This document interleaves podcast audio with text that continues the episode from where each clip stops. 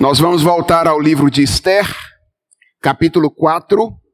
É o texto que nós vamos expor nesta manhã. Vamos dar mais um passo aí no entendimento, na compreensão dessa história e também daquilo que ela tem a nos ensinar sobre a nossa vida enquanto cidadãos do reino de Deus, vivendo debaixo de reinados humanos. Esther, capítulo 4 eu vou fazer a leitura da palavra de Deus. Peço a vocês que acompanhem e recebam com fé esta que é a palavra do nosso Senhor. Esther, capítulo 4, o texto diz o seguinte: Quando soube Mordecai tudo quanto se havia passado, rasgou as suas vestes e se cobriu de pano de saco e de cinza. E saindo pela cidade, clamou com grande e amargo clamor. E chegou até à porta do rei, porque ninguém vestido de pano de saco podia entrar pelas portas do rei. Em todas as províncias aonde chegava a palavra do rei e a sua lei, havia entre os judeus grande luto, com jejum e choro e lamentação, e muitos se deitavam em pano de saco e em cinza. Então vieram as servas de Esté e os eunucos e fizeram-na saber com o que a rainha muito se, se doeu, e mandou roupas para vestir a Mordecai e tirar-lhe o pano de saco, porém ele não as aceitou. Então Esther chamou a Atá, um dos eunucos do rei, que este lidera para a servir, e lhe ordenou que fosse a Mordecai para saber aquilo, uh, o que era aquilo e o seu motivo. Saiu, pois, Atá à praça da cidade para encontrar-se com Mordecai à porta do rei. Mordecai lhe fez saber tudo quanto lhe tinha sucedido como também a quantia da prata que Amã prometera pagar aos tesouros do rei pelo aniquilamento dos judeus. Também lhe deu o traslado do decreto escrito que se publicara em Suzã para os destruir, para que o mostrasse a Esther e a fizesse saber, a fim de que fosse ter com o rei e lhe pedisse misericórdia e na sua presença lhe suplicasse pelo povo dela. Tornou, pois, Atá e fez saber a Esther as palavras de Mordecai. Então respondeu Esther a Atá e mandou-lhe dizer a Mordecai: Todos os servos do rei e o povo das províncias do rei sabem que para qualquer homem ou mulher que, sem ser chamado, entrar no pátio interior para avistar-se com o rei, não há senão uma sentença, a de morte, salvo se o rei estender para ele o cetro de ouro, para que viva. E eu, nesses 30 dias, não fui chamada para entrar ao rei. Fizeram saber a Mordecai as palavras de Esther. Então lhes disse Mordecai que respondessem a Esther: Não imagines que por estares na casa do rei, só tu escaparás entre todos os judeus. Porque se de todo te calares agora, de outra parte se levantará para os judeus socorro e livramento, mas tu e a casa de teu pai perecereis. E quem sabe, se para conjuntura como esta é que foste elevada a rainha? Então, disse Esther que respondessem a Mordecai: Vai, ajunta a todos os judeus que se acharem em Suzã e jejuai por mim, e não comais, nem bebais por três dias, nem de noite, nem de dia. Eu e as minhas servas também jejuaremos. Depois irei ter com o rei, ainda que é contra a lei. Se perecer, pereci. Então se foi Mordecai, e tudo fez, segundo Esther lhe havia ordenado. Vamos falar com Deus em oração? Senhor, nós precisamos ser alimentados pela tua palavra nesta manhã. Aqui estamos, o teu povo reunido em torno dela. E cremos completamente na nossa inteira dependência do Senhor, da ação do teu Espírito Santo na nossa mente e coração, para que compreendamos aquilo que precisamos compreender. Por isso queremos fazer um pedido ao Senhor antes da exposição da tua palavra. Fala conosco, Deus. Através do Espírito Santo, no mais profundo do nosso coração, fala conosco e nos dá a graça de ouvirmos a tua doce voz nesta manhã. É a oração que fazemos em nome de Jesus. Amém. Irmãos, durante a exposição dos três primeiros capítulos do livro de Esther, nós já aprendemos algumas coisas importantes a respeito da vida como cidadãos do reino de Deus sob reinados humanos. Uma dessas coisas que eu creio deve ter ficado bem claro ao longo da exposição, ou clara ao longo da exposição dos três primeiros capítulos, é que vivendo nessa condição nós enfrentamos muitas tentações. Algumas delas tentações extremamente complexas, difíceis de discernir, e há sempre o risco, por causa da divisão que existe ainda em nosso coração, de cedermos às pressões que nós sofremos vivendo nessa condição. Hoje, eu pretendo mostrar a vocês que quando isso acontece, quando nós cedemos a essas tentações, nós não precisamos encarar o nosso estado posterior como um estado definitivo, porque reviravoltas são possíveis. Esta é a lição do capítulo 4. Reviravoltas são possíveis e elas começam dentro, no interior do nosso coração. O terceiro capítulo de Esther termina com o decreto que autoriza o extermínio dos judeus espalhado por toda a Pérsia. Se você não ouviu a exposição do capítulo 3, eu recomendo que você vá ao nosso canal no YouTube e possa ouvir, para que então a mensagem de hoje faça ainda mais sentido para você. O capítulo 4, que é o texto com o qual nós estamos lidando hoje, então, começa descrevendo a maneira como os judeus reagiram a essa notícia a respeito do decreto de Assuero incentivado por Amã. E nós vamos começar olhando exatamente para os três primeiros versículos do capítulo, que mostram ou descrevem a reação dos judeus. O texto começa destacando aí a figura de Mordecai. E ele descreve que Mordecai teve uma tripla relação ou reação a esse decreto. Primeiro, ele ficou consternado. O texto deixa isso claro. As suas primeiras atitudes foram rasgar as vestes, vestir-se de pano de saco e colocar cinza sobre a cabeça.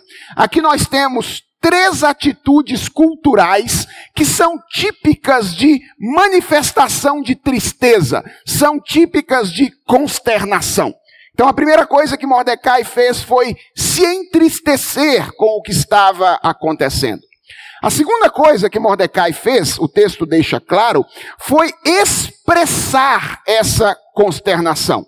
Mordecai não guardou a sua tristeza para si, ele não guardou a sua consternação, mas ele sai pela cidade, diz o texto, chorando e gritando. Ele quer dar publicidade, ele quer dar expressão ao seu estado de espírito.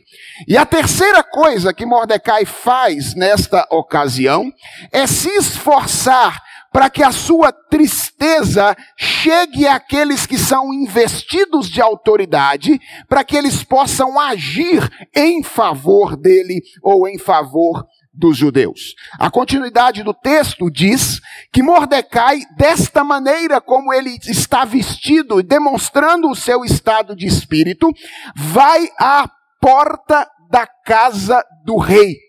E esta é certamente uma atitude civil. Era como se ele estivesse se colocando ali como alguém que desejava ser visto pelas autoridades. Ele está dizendo: Eu estou sendo injustiçado e eu desejo ser ouvido pelas autoridades. Como nós deveríamos interpretar essas ações de Mordecai? Irmãos, como é comum, os estudiosos costumam se dividir quanto à interpretação dessas ações. Alguns olham para Mordecai aqui no início e dizem: Mordecai fez exatamente aquilo que ele tinha que fazer. E, portanto, ele é um bom exemplo para nós do que nós devemos fazer quando nós nos vemos ameaçados pelo contexto cultural. Nós precisamos chorar, nós precisamos expressar a nossa tristeza e nós precisamos buscar ajuda. Outros olham para essa interpretação, para essa reação de Mordecai e dizem: ah, ela não foi tão adequada quanto deveria ser, ou pelo menos ela foi insuficiente. E eles argumentam aqui com o fato de não haver clareza quanto a uma busca de Mordecai pelo Senhor nesta ocasião. Ou seja, eles dizem: Mordecai se entristece, Mordecai chora, Mordecai vai até o rei, mas não há clareza de que ele tenha parado em algum momento para buscar ao Senhor nesta ocasião. Ah, guarda isso aí na sua cabeça, daqui a pouco eu vou dizer o que penso a respeito de como devemos interpretar estas reações. Mas o texto de Mordecai, em Suzã, volta a sua atenção para os judeus que estão espalhados por todo o império da Pérsia nessa ocasião. E o que eu quero que você perceba, isto é importantíssimo, é que a reação do povo é muito semelhante à reação de Mordecai. Veja, o sentimento do povo aí no verso 3 era o mesmo. O texto diz que em todas as províncias onde chegava a palavra do rei e a sua lei, havia entre os judeus grande luto, com jejum e choro e lamentação. Então, os, o povo reagia da mesma maneira. E a expressão era idêntica. Veja aí no final do verso 3, o texto diz que muitos se deitavam em pano de saco e em cinza. Então, Mordecai reage de uma maneira, e o povo acompanha Mordecai na sua reação de tristeza. E o que também é semelhante é a interpretação que os estudiosos fazem aqui a respeito dessa ação do povo. Alguns são elogiosos e dizem: o povo está aqui buscando ao Senhor. E outros expressam alguma dúvida a respeito da natureza espiritual dessa reação, principalmente porque algo que acontece rotineiramente em outros textos bíblicos não acontece aqui que é a menção de oração junto com jejum. Ou seja, em toda a Bíblia, quando o jejum aparece, aparece junto com oração, mas aqui parece, ou aparece separadamente. Bem, como entender essa reação de Mordecai e essa reação do povo? Irmãos, a minha tendência é concordar com os primeiros comentaristas. Aqueles que olham para essa ação de Mordecai e para a ação do povo e dizem, eles estavam reagindo de maneira correta. Eles estavam fazendo aquilo que é certo. E como explicar então o fato de que orações não aparecem aqui, o fato de que uma busca clara por Deus não aparece aqui? Eu creio que isso é facilmente explicável pelo estilo do livro. Não é apenas aqui que Deus está implícito na narrativa de Esther. Na verdade, este é um livro no qual Deus aparece agindo implicitamente do início até o fim. Então eu creio que, embora não tenha aqui uma ida de Mordecai a Deus em oração claramente descrita. Embora não tenha a palavra oração acompanhando o jejum aqui, eu creio que o que está acontecendo nessa ocasião é uma espécie de um despertamento, tanto em Mordecai quanto no povo judeu, para buscar ao Senhor, manifestando a sua tristeza por aquilo que estava acontecendo naquela ocasião. Mas preste atenção. O alvo desse início de narrativa me parece ser basicamente mostrar o seguinte: havia unidade de espírito entre os judeus que estavam fora do palácio. Esse é o objetivo do texto. Tanto Mordecai quanto os judeus espalhados pelo império da Pérsia estavam no mesmo espírito, estavam lamentando aquilo que estava acontecendo. Eles sabiam o que estava por vir e eles estavam angustiados com o seu futuro. Por que é importante perceber isso? Porque o texto vai mostrar o contraste que existe entre a reação dos judeus que estão fora do palácio e a judia que está dentro do palácio, que é Esther. Vamos dar uma olhada na reação dela a partir do verso 4 até o verso de número 8. De início, repare aí que o objeto ao qual Esther reage de imediato, no verso de número 4, não é o mesmo ao qual Mordecai e os judeus estão reagindo nos versos anteriores. Enquanto os judeus estão todos reagindo ao decreto de Amã, a reação de Esther aqui é descrita em relação à condição de Mordecai. Ou seja, o que preocupa Mordecai e os judeus? O decreto de Amã. O que preocupa Esther? A condição de Mordecai. Óbvio, isso era importante, mas era menos importante do que aquilo estava, aquilo que estava acontecendo. E veja, eu quero destacar o fato de que a reação de Esther para com a condição de Mordecai é uma reação adequada ela reage com compaixão, ela reage com piedade.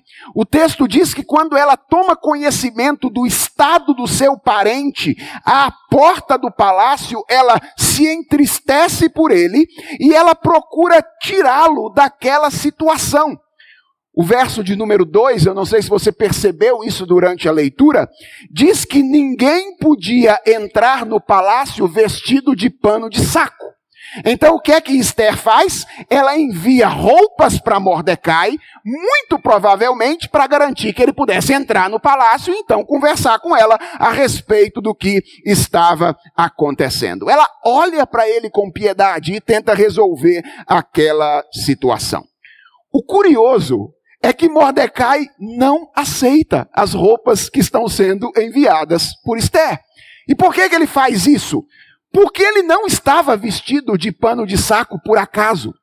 Ele não estava vestido de pano de saco porque ele não tinha roupas. A condição de Mordecai naquela ocasião era a expressão do seu estado de espírito. Era uma manifestação contra alguma coisa que estava acontecendo. E, irmãos, é aqui quando nós chegamos no verso 5 do capítulo 4, que nós somos tomados de perplexidade, quando Esther chama um dos eunucos que a servia e então o envia a Mordecai, presta atenção no que diz o narrador do texto, para saber o que era aquilo e qual era o seu motivo. Irmãos, é, é, é, é, impossível não ficar perplexo com o que está acontecendo aqui. Sabem por quê?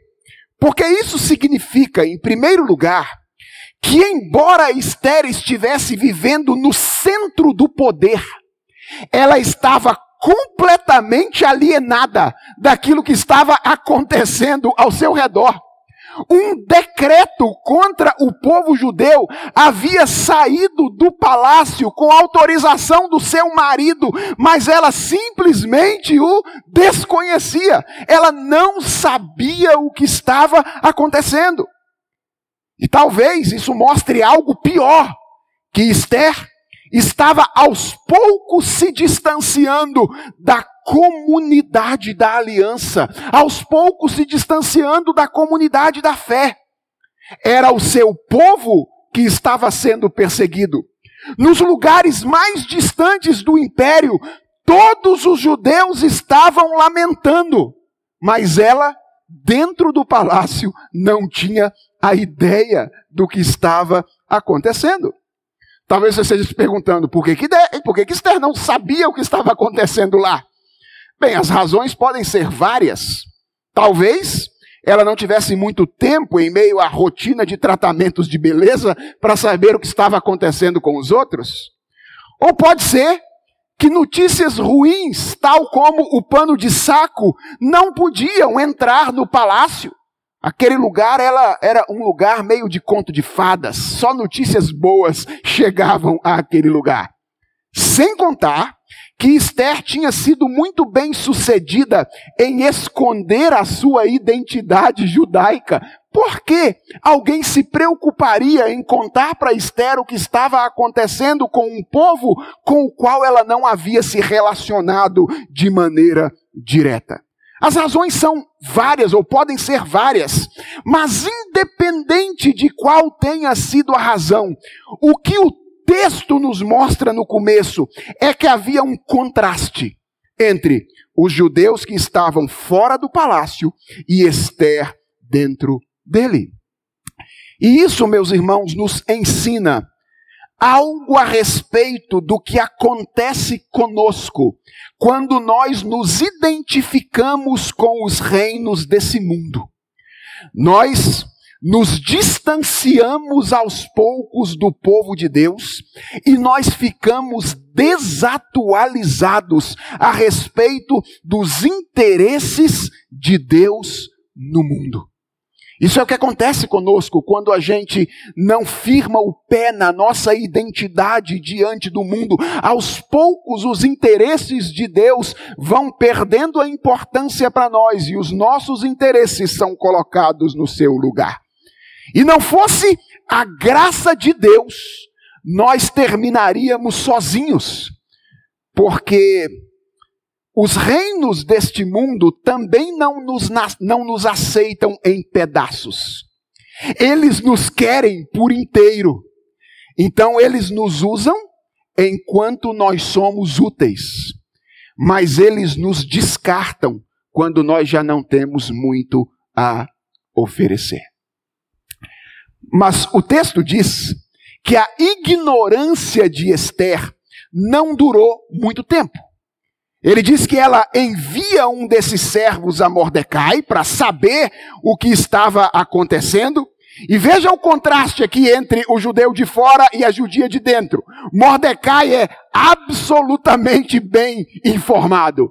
Porque ele, verso 7, na primeira parte, ele conta para o emissário de Esther o que havia acontecido. Ele dá detalhes na segunda parte, ele diz qual era o valor que Amã tinha prometido dar aos cofres do rei. E em terceiro lugar, no verso 8, ele entrega uma cópia do decreto que havia circulado em, Suzã, para que o emissário de Esther então entregasse a ela e ela tivesse ciência do que estava acontecendo. Mordecai era um homem bem informado. Aliás, lembre-se que ele já tinha salvado a vida de Assuero uma vez, porque ele tinha informação antecedente a respeito daquilo que estavam tramando contra o rei. Mas o que me chama a atenção é que Mordecai não tem apenas informações a oferecer a Esther. Ele tem também uma recomendação a fazer. E o verso 8 diz que ele contou todas essas coisas a Esther com um objetivo. Qual era o alvo de Mordecai? Diz aí o texto. A fim de que ela fosse ter com o rei e lhe pedisse misericórdia e na sua presença lhe suplicasse pelo povo dela. Qual é o interesse de Mordecai? Despertar a consciência de Esther. Ele quer chamar a atenção de Esther para a necessidade dela interceder pelo povo. E aqui, meus irmãos, nós chegamos então ao ponto central da narrativa do capítulo 4. Esse é o coração da passagem, que é como essa moça judia que teve inicialmente o coração fascinado pela Pérsia vai reagir a essa recomendação de Mordecai. Se você estivesse escrevendo um roteiro de filme da narrativa do capítulo 4, aqui estaria o lugar em que você deveria colocar mais ênfase. E isso não é apenas uma hipótese. Perceba que há uma mudança literária a partir desse momento no texto. E essa é uma evidência de que aqui nós estamos no coração da passagem. Até aqui, tudo é descrito na terceira pessoa. Você percebeu isso? Ah, o narrador, ele pega as palavras que foram ditas, coloca nas palavras dele e então transmite às pessoas em suas palavras. Isso é o que ele faz até o verso 8. A partir do verso 8, ele vai começar a colocar as palavras na boca das personagens. Ele vai literalizar as falas, mostrando para nós: olha, aqui está a questão para a qual você deve ter a sua atenção uh, voltada. Ou seja, a partir daqui, o diálogo de Mordecai e de Esther começa a ser apresentado na primeira pessoa e com nota de rodapé, ok? Se ele estivesse escrevendo ali o seu trabalho. Então, essa é a nossa pergunta fundamental hoje. Como Esther reage à recomendação de Mordecai? E o texto mostra de início que Esther reluta em atender a essa recomendação. E vejam que, antes de acusá-la, ela oferece duas razões bem plausíveis para isso, não é? Há duas razões bem plausíveis. Uma razão é uma razão legal. Na Pérsia existia uma lei que proibia qualquer pessoa de ter com o rei sem autorização prévia. Ela era uma lei abrangente que incluía até mesmo a rainha e a pena para o descumprimento dessa lei era simples. Qual era? A morte. Ou seja, entrou na presença do rei sem ser chamado, morreu. A menos que o rei esteja de bom humor, estenda o cetro para o invasor e lhe conceda graça e misericórdia. Então, Esther apresenta essa razão a Mordecai. Todo mundo sabe disso, Mordecai, de que existe uma lei como essa. E a segunda razão é uma razão situacional. Tinha mais de um mês que Esther não era chamada à presença de Assuero. Irmãos, essa informação é muito interessante. Nós não sabemos exatamente quanto tempo já havia se passado entre a escolha de Esther como rainha e essa ocasião. Mas essas palavras revelam que Assuero já tinha se cansado dela.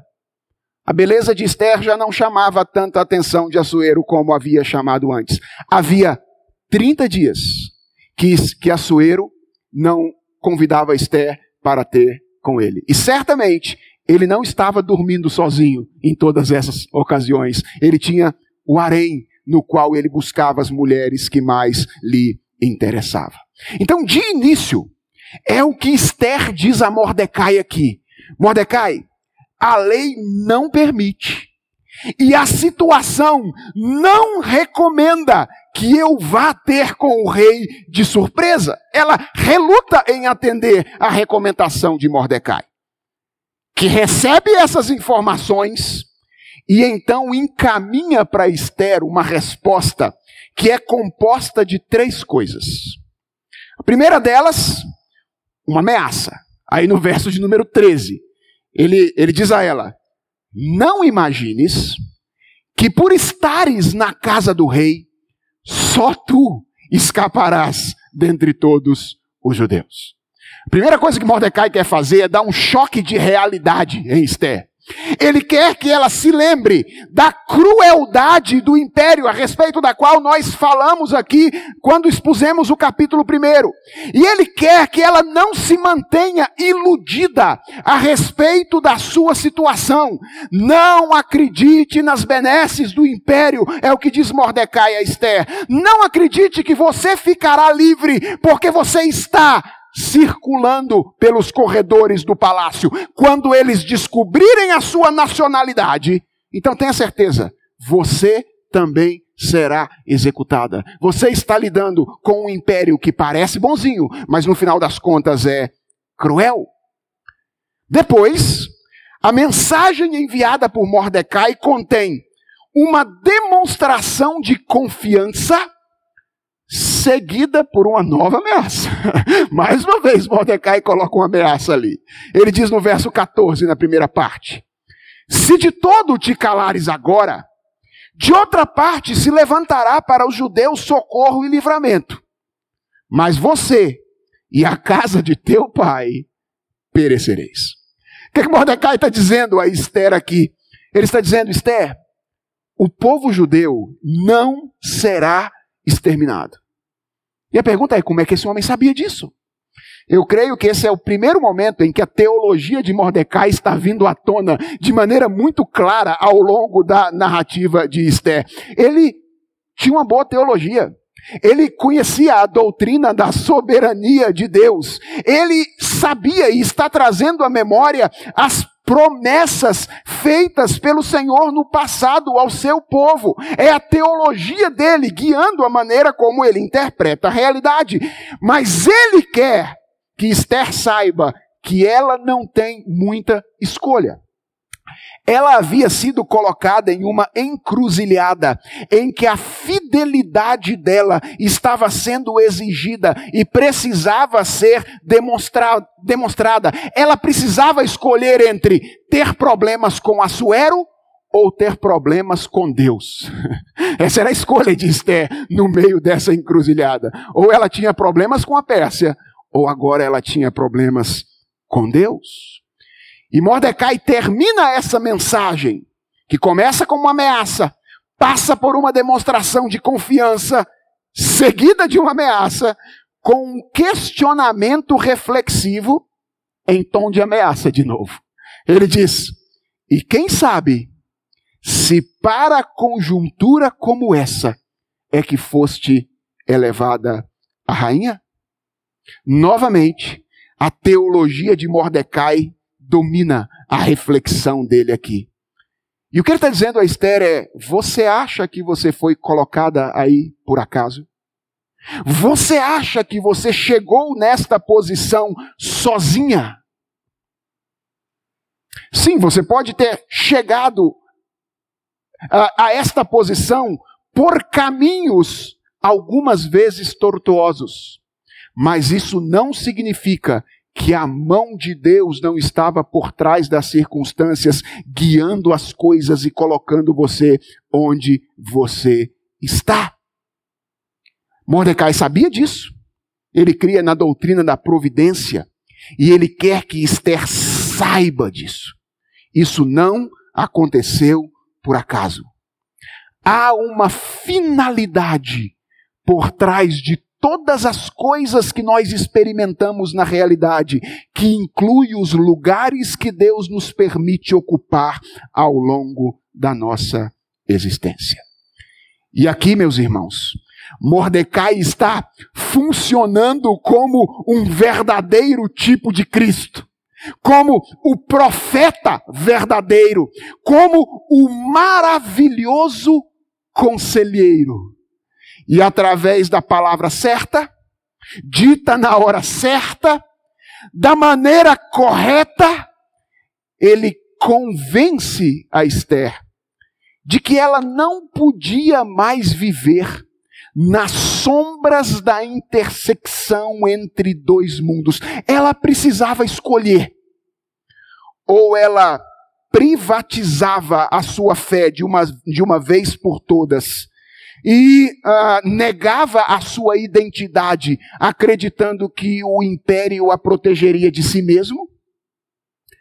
ou ela revelava sua identidade e arriscava a sua vida na tentativa de salvar o seu povo e, no fim das contas, a si mesmo. E o que o texto nos diz a respeito da escolha de Esther? O texto nos diz que aquela frágil jovem, que teve no início o coração fascinado pelas coisas da Pérsia, foi enchida de coragem para responder de maneira fiel a Deus no meio dessa encruzilhada. Ela escolhe a segunda opção. Como fica claro nas suas últimas palavras no diálogo com Mordecai, que são também as palavras finais desse capítulo. O texto termina com Esther orientando a Mordecai. E é bonito isso, porque de um lado ela tem a simplicidade de coração para ouvir a voz do seu tio. Ela é aquela jovem que se submete às suas autoridades.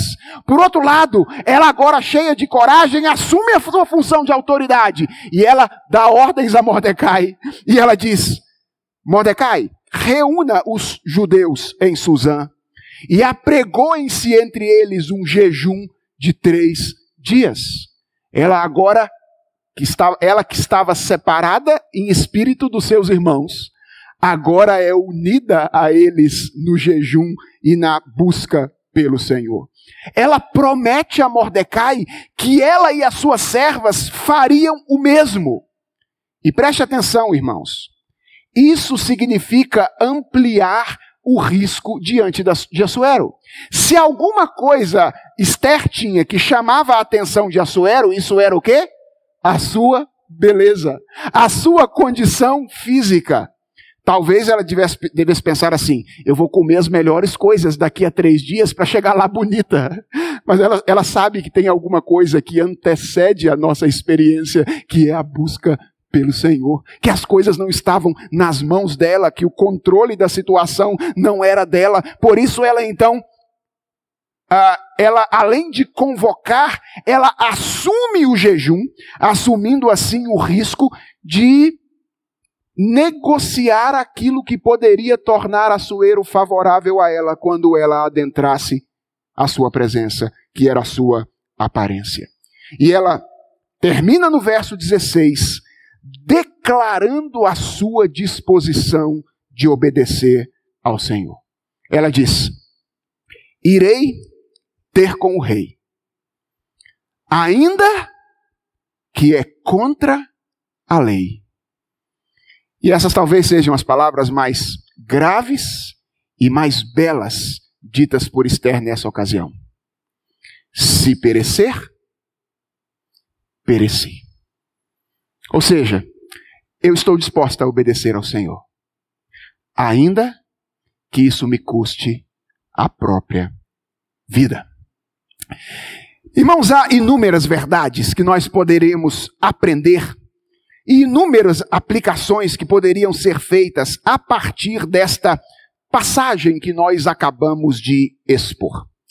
Mas eu quero muito rapidamente, caminhando aqui para o final da nossa mensagem nesta manhã, destacar apenas três lições importantes que eu gostaria que você guardasse na mente e no coração, depois de compreender os fatos que aconteceram naquele dia na cidadela de Suzã.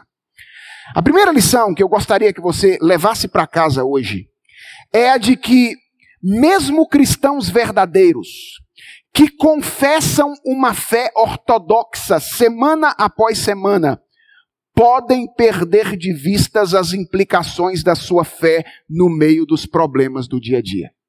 A gente precisa aprender isso. Mordecai tinha uma boa teologia. Ele conhecia a doutrina da soberania de Deus, a doutrina da providência, ele sabia das promessas, mas durante algum tempo, diante dos dilemas culturais, isso não fez um grande efeito na vida dele. Talvez você ache, ah, isso é um risco só para Mordecai. Não se engane. Não confie a sua estabilidade ao seu conhecimento teórico, ao seu conhecimento racional das verdades da teologia. Não imagine que isso não possa acontecer com você. Ah, eu conheço muito de teologia, sei as doutrinas todas. Eu estou imune a olhar para as coisas da cultura e enxergá-las de um jeito diferente. Cuidado. O que, que a Bíblia diz? Aquele que está de pé, cuide para que não caia. Mesmo cristãos verdadeiros, que confessam uma fé ortodoxa semana após semana, podem perder de vistas as implicações da sua fé no meio dos problemas do dia a dia. A segunda coisa, e talvez seja o grande evangelho desta passagem, é que Deus frequentemente usa dilemas como formas de despertamento espiritual. Deus usa os nossos dilemas na vida, no dia a dia, como meios para que nós sejamos despertados. Frequentemente, durante a nossa caminhada, nós nos enxergamos no meio de determinadas encruzilhadas. E o que, é que eu estou chamando de encruzilhada aqui? São situações em que nós somos obrigados a tomar decisões difíceis relacionadas a quem haverá de reinar no nosso coração. E na maioria das vezes, nós olhamos para essas circunstâncias e as interpretamos como consequências do nosso pecado. E veja, muitas vezes elas o são, mas nós simplesmente nos martirizamos. Ah, eu fui colocado nessa situação porque eu errei lá atrás. Isto, na maioria das vezes, é verdade. Mas eu quero encorajar você hoje a transcender essa interpretação e a se lembrar que Deus está trabalhando. E porque Deus está trabalhando, aquilo que humanamente parece ser apenas a consequência do seu pecado, pode ser a porta aberta pela providência de Deus para que você caia em si, volte para casa e comece a desfrutar de novo da comunhão com Deus. Foi isso que aconteceu com Esther nessa ocasião. Por que, que ela estava nessa situação difícil? A gente olha humanamente falando e diz por causa do pecado dela lá atrás, isso é verdade. Mas aqui está Deus, usando essa situação difícil para mudar o coração de Esther, para trazê-la de volta para Ele. Encruzilhadas são ocasiões de oportunidade, porque elas nos obrigam a nos revelar elas nos obrigam a deixar claro de que nós já não podemos mais fingir que nós estamos servindo a Deus enquanto nós estamos servindo aos ídolos. E a terceira e última lição que eu quero que você leve para casa hoje é: nunca é tarde demais para mudar de ideia e fazer o que é certo. Nunca é tarde demais para mudar de ideia e fazer o que é certo. Esther ouviu a boa palavra vinda do seu tio, ouviu as exortações da parte do Senhor. E quando isso aconteceu, ela acordou, reassumiu a sua identidade e fez aquilo que se esperava dela. Um ato de coragem acompanhado de disposição sacrificial. Ato este, irmãos, que nos remete àquilo que é a nossa real fonte de estímulo e de poder para mudar de ideia e fazer aquilo que é certo. Eu estou falando do quê? Do sacrifício de Cristo na cruz do Calvário, em nosso lugar. Irmãos, há um interessantíssimo paralelo entre a situação dos judeus que habitavam na Pérsia naquela ocasião e a nossa condição espiritual. Pararam para pensar nisso? Nós também tínhamos uma sentença de morte promulgada contra nós. E como eles, nós não tínhamos acesso ao trono para clamar por misericórdia. Nós precisávamos de um mediador. de alguém que intercedesse por nós diante do Rei. E o que, a Escritura nos diz? Que um mediador nos foi dado. Não um mediador imperfeito, que reluta no começo, depois muda de ideia no final, como a que foi dada aos judeus nesta ocasião. O nosso mediador é um mediador perfeito, ele não relutou. Desde o início se identificou conosco, assumiu forma de servo e viveu como um de nós. E depois de ter completado a sua vida de perfeita obediência, ele entrou angustiado diante da presença do rei em um jardim chamado Getsemane, sabendo não apenas que estava arriscando a sua vida, mas que estava literalmente a entregando. Para Esther, perecer era uma possibilidade, que aliás nem se concretizou. Para Jesus, era uma certeza. E ele não voltou atrás. Ele foi ultrajado, ele foi cuspido, ele foi ferido e ele foi morto. Ele sofreu o inferno em nosso lugar, mas ressuscitou ao terceiro dia. E depois de alguns dias, entrou na presença do Pai de novo, onde ele está até agora, fazendo o quê? Intercedendo por nós. Irmãos, Pode alguma coisa nos estimular a fazer o que é certo mais do que isso? Cristo intercede por nós. Enquanto você enfrenta dificuldades aqui, ele ora lá. É isso que a Bíblia nos diz. Enquanto você e eu enfrentamos lutas e dificuldades, tentações aqui, Ele ora por nós lá. E preste atenção, lá, Ele já não está sozinho, mas está acompanhado de uma multidão de santos glorificados que passaram por circunstâncias semelhantes ou piores do que nós, mas que chegaram lá por quê? Porque a intercessão de Cristo é efetiva. Porque quando Cristo ora, as coisas acontecem. Chegaram lá porque a boa mão de Jesus Cristo os conduziu, apesar de todas as tentações pelas quais eles precisaram enfrentar.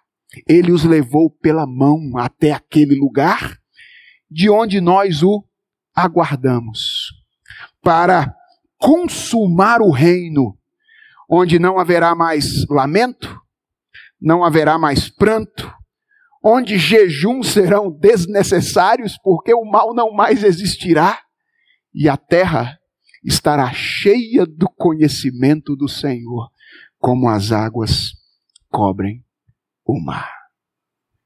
É nisso que cremos. E isso que nós comemoramos hoje de maneira especial através da mesa que nós vamos celebrar daqui a pouco, é o estímulo para continuarmos vivendo neste mundo que às vezes reclama que hajamos de maneira equivocada, servindo e obedecendo a Deus, ainda que isso custe a nossa própria vida. Vamos orar?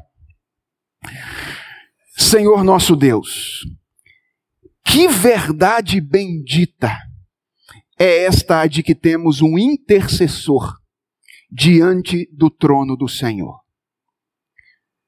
Senhor, quando nós olhamos para os enfrentamentos que temos no mundo, nós às vezes imaginamos que eles são difíceis demais para que nós os obedeçamos ao Senhor no meio desses enfrentamentos.